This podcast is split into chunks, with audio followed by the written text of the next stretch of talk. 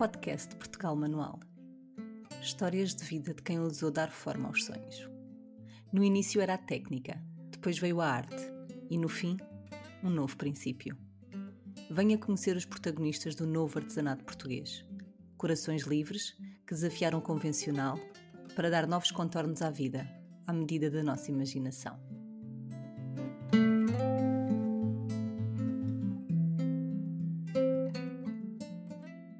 Bem-vindos e bem-vindas a mais um podcast. Hoje vamos estar à conversa com Helena Cabral Fernandes, madeirense arquiteta.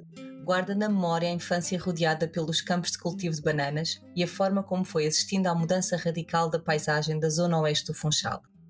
Foi para Lisboa estudar arquitetura e acabou por se estabelecer por lá. Da sua vontade de se voltar a reconectar à ilha, nasceu o projeto VIM, uma iniciativa que se entrelaça com a essência cultural e ambiental da Madeira, explorando e reinventando o tradicional trabalho do vinho. Olá Helena, bem-vinda ao nosso podcast. Olá Filipa, muito obrigada pelo convite e por estar aqui, obrigada. Obrigada a nós por teres aceito. Vamos começar pelo princípio, porquê o VIM? Isso é uma pergunta engraçada, porque antes do VIM uh, surgia uma vontade que foi a de ligar o mundo da arquitetura com o mundo do têxtil. Uh, porque eu, eu, trabalhei no ateliê da Joana Vasconcelos durante sete anos e, e não foi por acaso. Descobri, ao fim de seis anos, descobri que, que eu tinha uma matriz têxtil.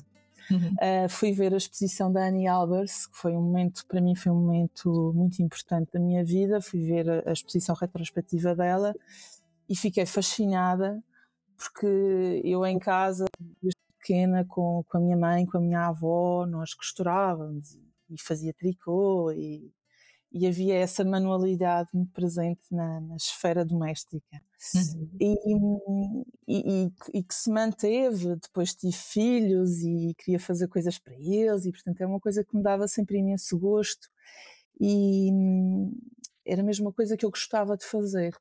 Conheço a Annie Albers e de repente ligam-se os meus dois mundos, que é o mundo profissional do trabalho, da arquitetura, que é, que é, que é que é bastante, pode ser bastante institucional, uhum. uh, e essa outra que, que me dava imenso gozo. E comecei a pensar o que como é que posso um, ehm, responder ao desafio que a Annie Albers também escreve uh, num dos textos dela. Ela era uma artista têxtil da Bauhaus, uhum. que, que conhecia muitos arquitetos e tem um, texto mesmo só sobre arquitetura e texto. E, e então ehm, nós, nós no ateliê chegámos a, a utilizar Borel num projeto expositivo que fizemos, da Joana Encerralves, gostámos imenso, usámos mesmo tecido, uh, mas aquilo estava sempre uh, a provocar-me uh, como é que é de ligar estes dois mundos. E há uma altura, que é em 2019, um outro momento importante, em que eu vou de férias ao Funchal, como vou todos os anos, e fui visitar um, um espaço que é a Quinta Magnólia, que é um jardim onde eu ia quando era criança, e estava lá uma instalação artística do Helder Folgado. Eu não sabia sequer quem é que era o Helder Folgado, nem sabia que aquilo estava ali, mas era uma instalação em Vine. E eram só. É, é, é um, aquilo é uma instalação lindíssima, temporária, uh, e é uma estrutura circular com as hastes de Vine todas arrumadas e, e chama-se Observatório e eu a olhar, olhar para aqui, a percorrer aquele, aquele espaço, uh, ligaram-se os dois mundos. Pensei, não, então o mais natural é olhar para o vinho como uma fibra uh, têxtil e pensar no vinho à escala da arquitetura. Uhum. E, e, e, usar nessa trama essencial, portanto, criar planos em vinho um, uh, eh, como material, material construtivo, que é aquilo que é o, o slogan vá lá do nosso projeto, do projeto VIM, que é do sexto ao edifício. Portanto, o VIM surgiu daí. Uh, surge do sítio onde eu nasci, no fundo, uh, e dessa, desse voltar à ilha, mas também dessa potencialidade de ligar o mundo têxtil ao mundo da arquitetura. E quando é que isso é parte de todo o processo criativo e de como é que a ideia te surge e como, e como é que acontece aquela, aquelas ligações? Um, e de facto, depois o projeto avança para três formas: o objeto, o livro e a caixa. Fala-nos um bocadinho sobre estas três formas. Para mim, a mais curiosa é a caixa, como deves imaginar. é mais inusitada, talvez a mais óbvia também. Uh, mas ela ser considerada uma das formas importantes do projeto, acho delicioso. Fala-nos um bocadinho sobre cada uma delas. Sim, isto são vários. Nós costumamos dizer que este objeto é um objeto poliédrico na sua forma, mas também na sua essência. Portanto, há várias vertentes neste objeto. É um objeto pedagógico, é um objeto lúdico, é, pode ser um objeto artístico, pode ser arquitetónico, é uma maquete, podem, podem ser amostras à escala real de, de, de, de planos de vinho. Um, também é um objeto de estudo, servir de estudo. Mas a caixa, é engraçado falar da caixa e, e desde o início nós queríamos desenhar a caixa porque a caixa é o contentor do objeto e é aquilo que para mim é o futuro do projeto VIM, porque o projeto VIM começou com, com a resposta a, um, a uma candidatura à DG Artes do programa Arte e Ambiente um, e, e nós, no fundo, com a Fratal, a Fratal é, é também aqui um elemento muito importante. Eu estou a representar muitas pessoas uhum. e, e, a Fratal é, é, é, é uma dessas, dessas pessoas. Um, e então tínhamos. Conhece, só, desculpa, vamos só fazer aqui um parênteses. Sim, sim. Quem não conhece é o quê? A Fratal é uma associação cultural uh, que está sediada na Madeira e, e eu conheci-os em 2021 uh, a propósito de uma open call que eles, que eles abriram um, para pensar a cidade. Uh, pensar de forma muito, muito abrangente, muito leve uh, e artística também. E, e, tinham bolsas de criação de 750 euros e, e havia seis bolsas que, que, eles davam. E, e portanto, começou tudo aí, na verdade, a semente do projeto VIM começa em 2021 com uma obra que, que na altura uh, que fiz com o mestre Alcino Góis, que é o mestre de sessão de vinho que trabalhou connosco também agora, e, e, que fez parte dessa Open Call. Portanto, eles são os produtores, uh, foram quem, quem, uhum.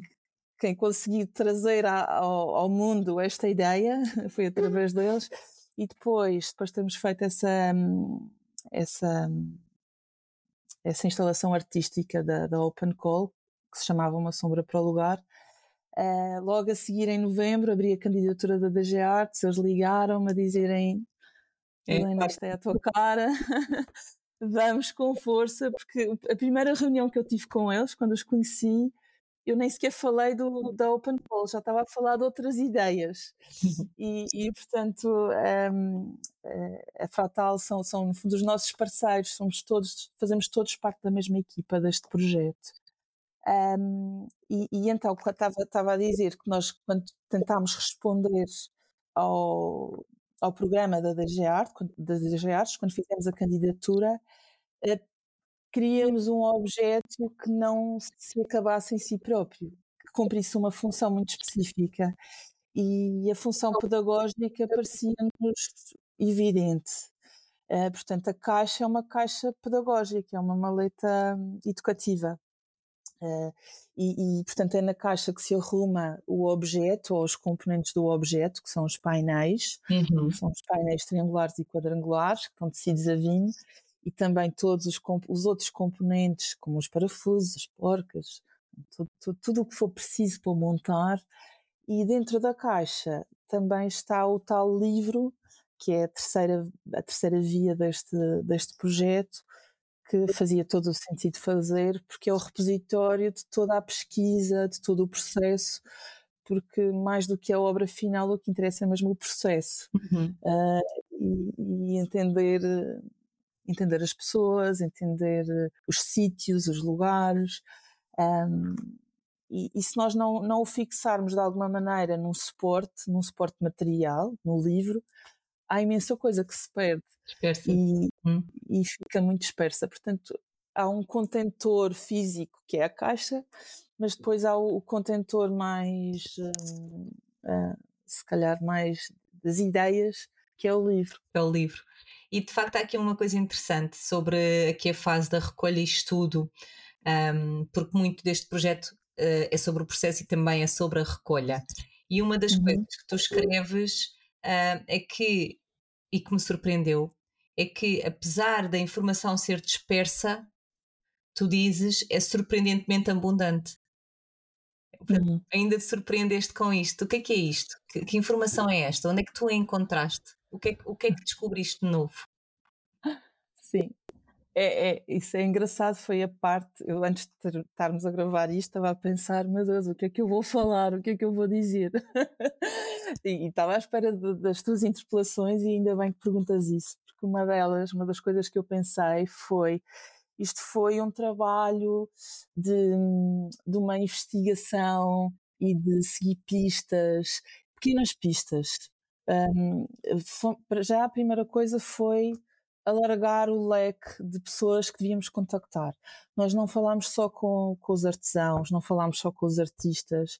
Um, houve duas pessoas aqui que foram tão importantes nos nossos primeiros contactos que depois chegaram a, a fazer parte da nossa equipa. Aliás, foram três, que foi o Helder Folgado, do, do, da tal instalação do Observatório, o Martinho Mendes, que, que é investigador, que também tem base nas artes plásticas e que teve acesso a um manancial incrível de catálogos antigos que eu desconhecia completamente. Isso é uma vertente da recolha que me surpreendeu.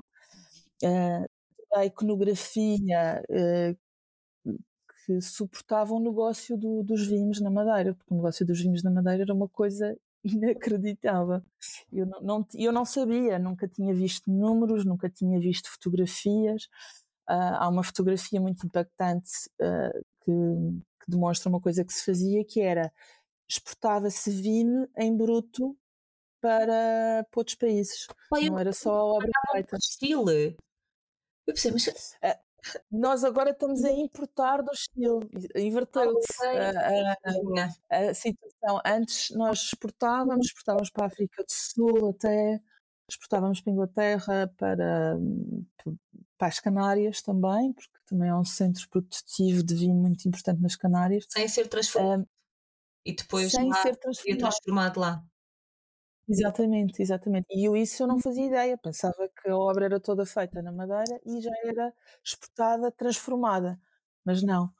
Um, depois também falámos com. Isto, isto o Martim foi só um, uma pequenina contribuição do Martim neste projeto que foi incrível.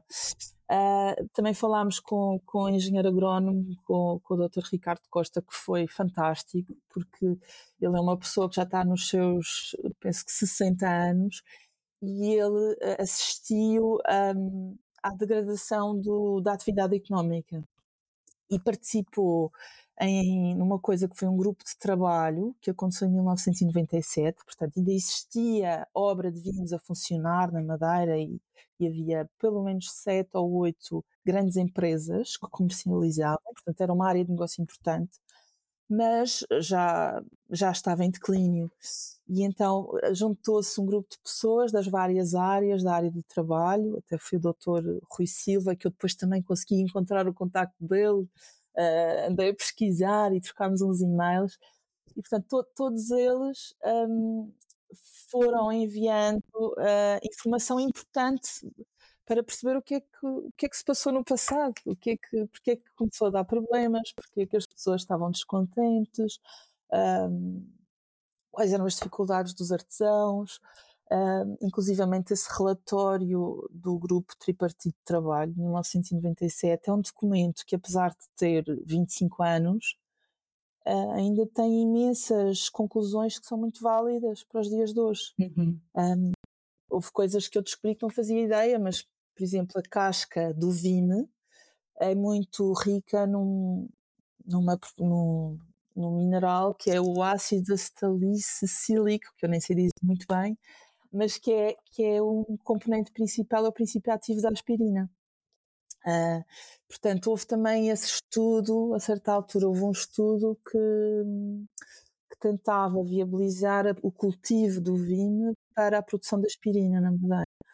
Portanto, isto é um mundo imenso descobrindo. que eu fui descobrindo. Sim, Olha, sim. e de facto há aqui várias fases do processo um, de trabalho do VIM como é que vocês os conseguiram documentar? Um, nós, um, a primeira vez que eu, que eu tive, que vi, que, que entrei neste, neste mundo, eu sou, sou um bebê nesta, nesta questão do vinho, foi em 2021, foi através da Catarina Jesus, que, que também já fez um podcast convosco. Um, ela levou-me ao Corral das Freiras, e há lá um, um produtor de vinho que cultiva e faz todo o processo de transformação. Um, e nessa altura vi numa hora vi mais ou menos o que, é que eram as coisas. Tirei algumas fotografias, mas não assisti ao, ao, processo todo porque há um ciclo que tem a ver com o ciclo da natureza. Uhum. Com a, é, é extraída de uma planta, a planta tem que estar em descanso vegetativo, que é entre janeiro e março, para poder ser podada, as hastes são podadas nessa altura, e só depois é que é transformado porque o vinho pode ser cozido, normalmente é cozido e depois descascado, uhum. e, e, depois é que é seco e trabalhado. E, e, nós também tínhamos o contacto do Helder Folgado, que nos fez eh, esse trabalho de campo incrível e nos pôs em contacto com muitos artesãos e, e produtores, poucos produtores, na Camacha, que é o centro produtivo por excelência da obra de vinhos. E, e conhecemos o, o Sr. Jaime Santo, que, que, infelizmente faleceu há duas semanas, e, e, e, também é uma maneira de prestar homenagem a uma pessoa incrível que foi muito generosa e, que nos contagiou com a sua alegria e com, o seu, com a sua sabedoria. E ele abriu-nos abriu as portas, não, porque não era um sítio fechado, mas um, deixou-nos entrar no seu espaço, na sua quinta, e, e, e, conseguimos acompanhá-lo nessas fases todas. Portanto, conhecemos-lo em agosto de 2022 e ao grupo folclórico do Rochão, que, que, uhum. também, também acabámos por conhecer. Um, e depois mantivemos contacto com ele, tínhamos este projeto e queríamos uh, documentar o melhor possível todas as fases, mas sabíamos que só podíamos fazer em fevereiro, março, abril, por aí. E, e o Sr. Jaime eh, foi sempre incrível, portanto, tentávamos marcar com ele, eu tentava marcar uma data e ele dizia-me com toda a honestidade, olha, mas se estiver a chover não podemos fazer isso. Ou, olha que está agora muito calor, ou era realmente um homem muito ligado à natureza e aos ciclos uh, da agricultura, um homem ligado à terra. E, e, também foi, uma, foi um esforço que nós tivemos que fazer e ainda bem que o tivemos que fazer, porque achamos que controlamos, nós achamos que controlamos tudo e não, não controlamos nada. Uh, e, e, e, portanto, acompanhámo na poda. Uh, nessa altura o Helder foi, o André Vieira também do vídeo, a Fratal, depois da poda à cozedura. Uh, que foi em abril, início de abril, estava muito calor e, e depois o descasque eh, foi ao mesmo tempo.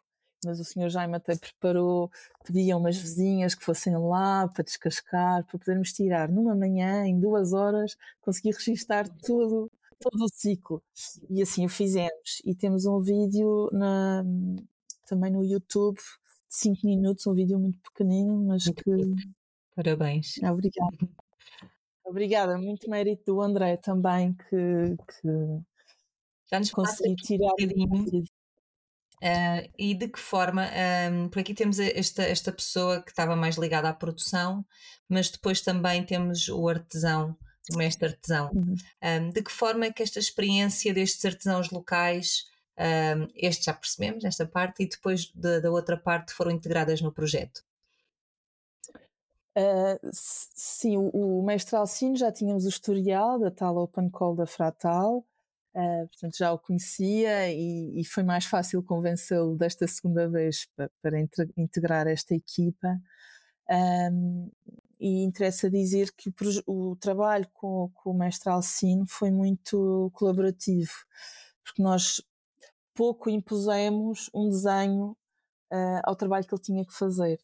Nós, é, é quase como se lhe dessemos a, a estrutura, a base, e, e depois foi muito conversado o, o, trabalhar as esteiras de vinho, porque nós só trabalhámos a versão bidimensional do vinho, isto é importante dizer. Estamos a, só a tocar num bocadinho daquilo que pode ser a obra de vinhos. Não estamos a fazer nada tridimensional, não estamos a trabalhar o sexto ou, uhum. ou, ou, uma outra, uma estrutura mais complexa. Estamos nas bases. E, e fizemos sempre questão de trabalhar com ele e estar todo o tempo com ele e não ser, não ser apenas uh, dar-lhe um desenho e dizer ao oh, oh, oh, Sr. Alcino, agora execute. Portanto, o Sr. Alcino não foi só um executante, ele participou no processo. Ia dando ideias, ia dizendo, ah, agora temos de começar por aqui, ou agora o melhor é fazer isto, ou fazer aquilo. E isso depois vê-se no resultado final. Um, nós fomos fazendo isto ao longo de, penso que foram umas quatro, quatro ou cinco nós chamámos residências artísticas, porque eu vivo, eu vivo aqui no, em Lisboa e o trabalho foi feito na Camacha, na Madeira. E então estes, estes bastidores, que nós chamamos, que são as peças, dos módulos do, do, do, da obra, foram feitos aos poucos uh, nestas viagens, quando eu lá estava. E teve graça que da última vez estava eu pronta, cheguei lá para acabarmos as, as últimas três, as últimas três peças, e o mestre estava sentado, quieto, muito orgulhoso, e eu vi-me para ele e disse: oh, Mestre, então vamos começar a trabalhar? E ele estava quieto e a rir. E eu, mas então, mestre, vamos, vamos começar. E depois ele tira os bastidores já feitos. Ele tinha acabado. Ele tinha feito por iniciativa própria. Uh, acho, acho eu, sinal de entusiasmo também, por, por, por estar a fazer uma coisa que lhe deu gozo. E, e, foi, foi ótimo este processo colaborativo. E quem está a ouvir-nos e a pensar o que é que isto tem a ver com a Annie Albert, no fundo o que tu fizeste foi inspiraste também em algumas tramas e em alguns padrões e transportaste para o Vime. Como é que ele reagiu a isso? O, o mestre reage sempre um bocadinho desconfiado em início. Mas, e acho que esse é um trabalho, uh, e, e, é perfeitamente normal, porque eu teve uma vida toda, tem 60 anos de obra de vinhos. E, e a noção que ele tem do perfeito e do, do bem feito é, é o simétrico, é o regular, é, é, é isso. E, e eu fui mais disruptiva, porque de repente cheguei lá com, com algumas coisas muito assimétricas, muito com outras ideias. Um, mas eu acho que ele, ele foi muito aberto, mas foi, foi um processo também. Foi um processo e, e que levou tempo e levou muita escuta. Acho que houve muita escuta de parte a parte e eu isso tenho que agradecer muito, muito ao mestre Alcino, porque ele realmente é uma pessoa extraordinária, porque apesar dos seus 75 anos, um, predispôs a, a sair da sua zona de conforto. Uh, um pouco, não muito, também tentámos não exagerar. Uh, mas, mas em relação ao Dani Albers, até nem foi muito difícil. Nós tínhamos uma trama, uma amostra, porque ela fazia amostras uhum. e documentava. E nós escolhemos uma trama em linho, em que dava para perceber lindamente os fios do, do, do linho. E pensámos, vamos fazer isto em vinho, experimentar, ver o que isto dá. E, e assim foi. E, e ele percebeu perfeitamente. Nós, nós íamos dizendo: Ah, mestre, agora tem que fazer, tem que juntar as três, agora tem que separar. Íamos dando indicações, um, mas não foi assim tão diferente daquilo que eu costumo fazer. E no fim ele ficou muito orgulhoso. E, e, foi muito interessante também perceber depois na exposição, no Museu Etnográfico da Madeira, que também foi o nosso grande parceiro e é e é, é quem detém o, o objeto agora, uh, que as pessoas reagiram a esse padrão de uma maneira diferente dos outros, porque é um padrão desconhecido, eles nunca tinham visto aquilo em vinho e acharam interessante, chamou a atenção no meio de nove padrões, uh, aquilo captou-lhes a atenção. É, foi interessante. Olha, e conta-nos um bocadinho, vamos voltar aqui atrás um, à, à, peça Uma Sombra para o Lugar. Uhum. Fala-nos um bocadinho sobre isso e sobre a influência e a inspiração uh, da Lourdes de Castro. Isso é uma parte importantíssima da, da história porque de forma muito pragmática, uh, esta ideia do vinho na arquitetura tem a ver com a produção de sombra, porque a arquitetura também é sombra, é? também precisamos de sombra. Um, e, e, tem a particularidade de ser uma sombra ventilada. Portanto, uh, para além de usarmos materiais naturais, recursos naturais, conseguimos que haja esta passagem do ar. Não é como uma lona, por exemplo, uma lona em plástico completamente fechada, de repente é uma estufa. Portanto, há estas propriedades um, arquitetónicas mesmo, são valências que podemos tirar partido e, e, conformar ao nosso gosto. Pode ser uma sombra mais ou menos aberta, uh, mais ou menos ventilada, e, e portanto, a, a Lourdes Castro é uma espécie de mentora, uh, e acho que isso sempre foi, uh, agora falando pessoalmente. Um, não só pela obra dela, que, que admiro muito, mas por aquilo que ela própria representava e pela sua postura perante a vida. E a atenção, a atenção que ela hum, dedica e o tempo que ela dedica uh, àquilo que lhe rodeia, que a rodeia. Uh, e, é sobretudo essa, essa paragem, paragem e de contemplação que, que é importante reter da obra da Lourdes Castro, para mim. E houve, em relação a isso da Lourdes Castro, também há, houve um momento que foi bastante importante. Mais uma vez, colecionamos momentos que são significativos na nossa vida. E um deles foi ver uma entrevista da Lourdes Castro nos anos 80, eh, feita pela, pela Aurora, uh, a Maria Aurora, que era uma jornalista madeirense, em que a Lourdes Castro diz uma coisa que eu fiquei estarrecida, que foi um, a sombra move-se muito depressa. E, e eu fiquei, move-se muito depressa, que estranho. E ela depois explicou, disse que ao fim do dia, então, a sombra é rapidíssima, ao fim do dia, ao pôr do sol. E realmente é só nós uh, pararmos um pouco, a nossa noção de tempo, calibrarmos um pouco e percebermos o que é que é, o que é, que é a passagem do tempo também. Uh, e, e o, a sombra para o lugar funciona como um relógio de sol também, porque não é só uma esteira em vime. Uh, a peça é a esteira em vime, é a sombra projetada dessa peça, uhum. que está sempre a mudar, uhum. porque a nascente era para o lado, depois ao meio-dia era mínima a sombra, isto foi em setembro que, que, foi instalada, teve uma semana em setembro no Cais do Carvão, no Funchal, e depois ao fim do dia a sombra tinha um comprimento de quase 15 metros. Uh, portanto, a sombra transfigurava-se com, conforme o, o, dia. E era todos os dias diferente também. Uh, e também o, a, peça é o espaço entre as duas coisas, é o pavimento e a peça, e entre a peça e o sol. Portanto, é esse espaço que também interessa explorar, do ponto de vista da arquitetura. Olha, conta mais um pouco, porque depois, à volta deste, deste projeto e destas três formas do livro, do objeto e da caixa, também surgiram uh, várias iniciativas para envolver e para um, chegarem a diferentes públicos, e isso também em parceria com os vários parceiros, em parceria, desculpa, uhum. abundância, com as várias pessoas que integram o projeto. Fala-nos um bocadinho sobre essas várias ações que foram acontecendo e que têm acontecido. Sim, isso, isso foi, foi, uma parte muito importante do projeto uh, e que era também uma, uma condicionante uh, logo à partida do, uh, do apoio que tivemos da DG Artes, que era ter iniciativas de divulgação. Confesso que são aquelas que me amedrontaram mais, porque eu não sou uma pessoa de falar e de, e de me expor muito, e portanto isso para mim foi sempre um, representou algum grau de esforço mas, mas sem dúvida foi, foram fantásticas.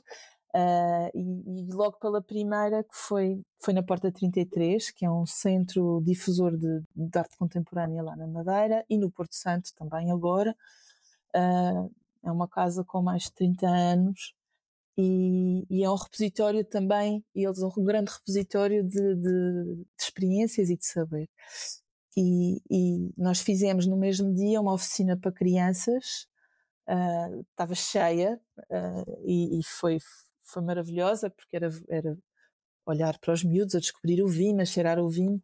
Uh, a oficina também ganhou muito porque foi liderada pela Luísa a Luísa Spínola, do Ateliê Gatafunho, está muito, muito habituada a uhum. estas dinâmicas com, com pedagógicas e os miúdos vibraram uh, e, e, construíram coisas completamente inusitadas. E, e depois o, o mestre Alcine, isso vê-se no vídeo, o mestre Alcine depois foi lá ter, ainda teve um bocadinho ali naquele ambiente com, com as crianças, a rachar o vinho, a explicar. Portanto, houve este, este encontro muito interessante de gerações diferentes. Uh, e isso também foi uma coisa que para mim foi surpreendente, mas, mas, que é uma fonte de saber. Nós, uh, nós temos a nossa sociedade muito organizada por faixas etárias, mas se nós não nos mostramos uns com os outros, uh, somos mais autistas uh, no mundo mais, mais autista. E, e, e, e, portanto foi, foi muito interessante essa oficina e depois houve uma conversa com o mestre Alcino, com a Luísa e com o Maurício Reis, que, que, que, representa a Porta 33 e que relembrou uh, a experiência que eles tiveram com a Susana Solano, que é uma artista plástica uh, espanhola, que trabalhou o VIME uh, na Camacha no, no, início dos anos 20, 2000, portanto 2002, 2003 ela fez uma residência artística e daí também surgiram obras uh, feitas em Vine e, e, muito interessante foi depois de ter visto o vídeo do making of das, das, obras dela e ela foi à oficina porque ela também trabalha o ferro uhum. E ela foi à oficina de serralharia na Camacha fazer as, as estruturas que depois foram revestidas a Vine e foi muito interessante depois numa numa das voltas numa das dezenas de voltas que demos de trabalho de campo, eh, termos ido visitar uma oficina e de repente olhar à volta e perceber este foi o sítio onde a Susana Solano teve há 20 e tal anos atrás. Uh, e ainda está lá. Uh, portanto, está tudo em potência, está muito adormecido e, e muito. Uh, em vias de extinção, mas na verdade as coisas lá, ainda lá, lá permanecem, temos é que tomar atenção a elas. E de facto aqui o projeto VIM também tem este importante papel de preservar a memória cultural relacionada com o VIM da Madeira. Como é que tu imaginas os próximos passos deste projeto? Imagino que não fique por aqui. A ideia da caixa é não ficar por aqui, precisamente a Caixa, mais uma vez, é muito importante porque é a ideia de pôr este projeto a viajar. Portanto, a primeira ideia que existe desde o início é tornar, um, haver uma itinerância desse, deste, deste objeto por outras geografias e, e trocar ideias.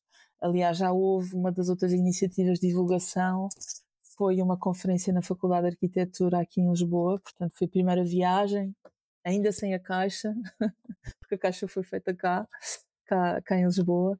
Um, e, e, para os alunos de arquitetura, com, com o professor Paulo Almeida, que, que, é, que é coordenador do OBATI, que é um laboratório para uh, de tecnologias, uh, novas tecnologias na, na, na, arquitetura, e que foi super interessante porque podemos construir com qualquer coisa.